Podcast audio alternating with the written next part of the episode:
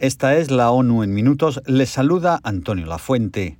A pesar de que el COVID-19 impactó en muchos aspectos nuestra salud, los casos de malaria y las muertes por esa enfermedad permanecieron estables durante el último año.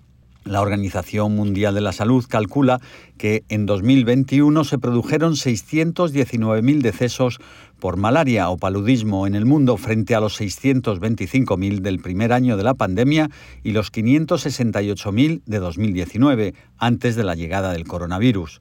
Aunque los casos siguieron aumentando entre 2020 y 2021, el ritmo fue más lento que entre 2019 y 2020. El recuento mundial de casos de malaria alcanzó los 247 millones en 2021, frente a los 245 millones de 2020 y los 232 millones de 2019.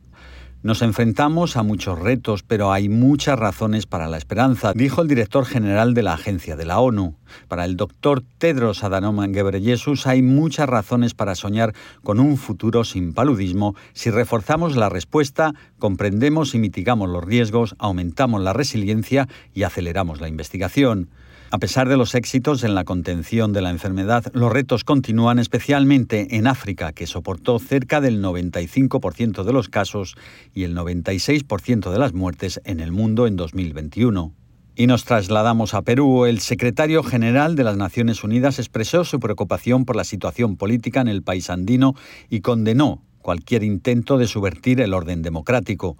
En un comunicado de su portavoz, Antonio Guterres llamó a las partes involucradas a defender el Estado de Derecho, así como a mantener la calma y abstenerse de exacerbar las tensiones. El presidente de Perú, Pedro Castillo, fue destituido y detenido ayer en Lima, luego de haber intentado cerrar el Parlamento.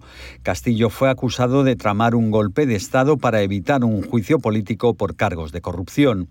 Castillo, por su parte, había dicho que instauraría un gobierno de emergencia para restablecer el Estado de Derecho y la democracia. Depuesto Castillo, quien fue electo en julio del año pasado, su vicepresidenta Dina Boluarte asumió el cargo presidencial, según lo dispone la Constitución del país.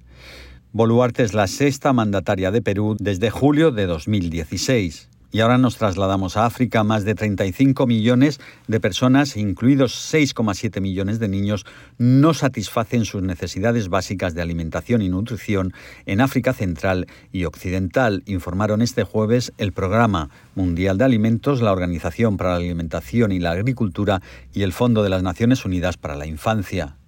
Las tres agencias de la ONU advirtieron que el panorama empeorará el próximo año cuando el hambre alcanzará a 48 millones de personas, entre ellas 9 millones de niños, a menos que se emprendan acciones urgentes y duraderas para solucionar esa crisis alimentaria. La situación es especialmente acuciante en las zonas afectadas por el conflicto de la cuenca del lago Chad y la región del Iptako-Gurma entre Burkina Faso, Mali y Níger, donde unas 25.000 personas sufrirán hambre catastrófica durante la temporada de escasez de junio a agosto de 2023.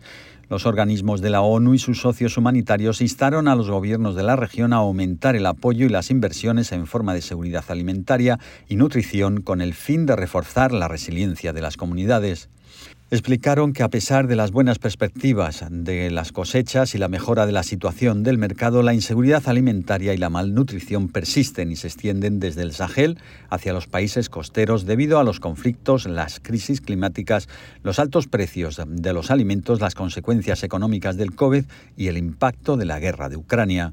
Y finalmente, más de 30 gobiernos y organizaciones anunciaron que trabajarán juntos para impulsar una mayor cooperación transfronteriza sobre los cada vez más limitados recursos hídricos, una iniciativa impulsada por la ONU.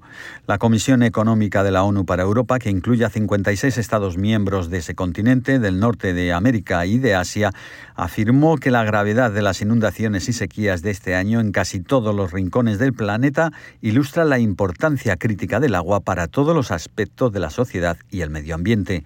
Más de 3.000 millones de personas dependen del agua que cruza las fronteras nacionales, lo que hace de la cooperación un elemento crucial para la paz, el desarrollo y la acción climática.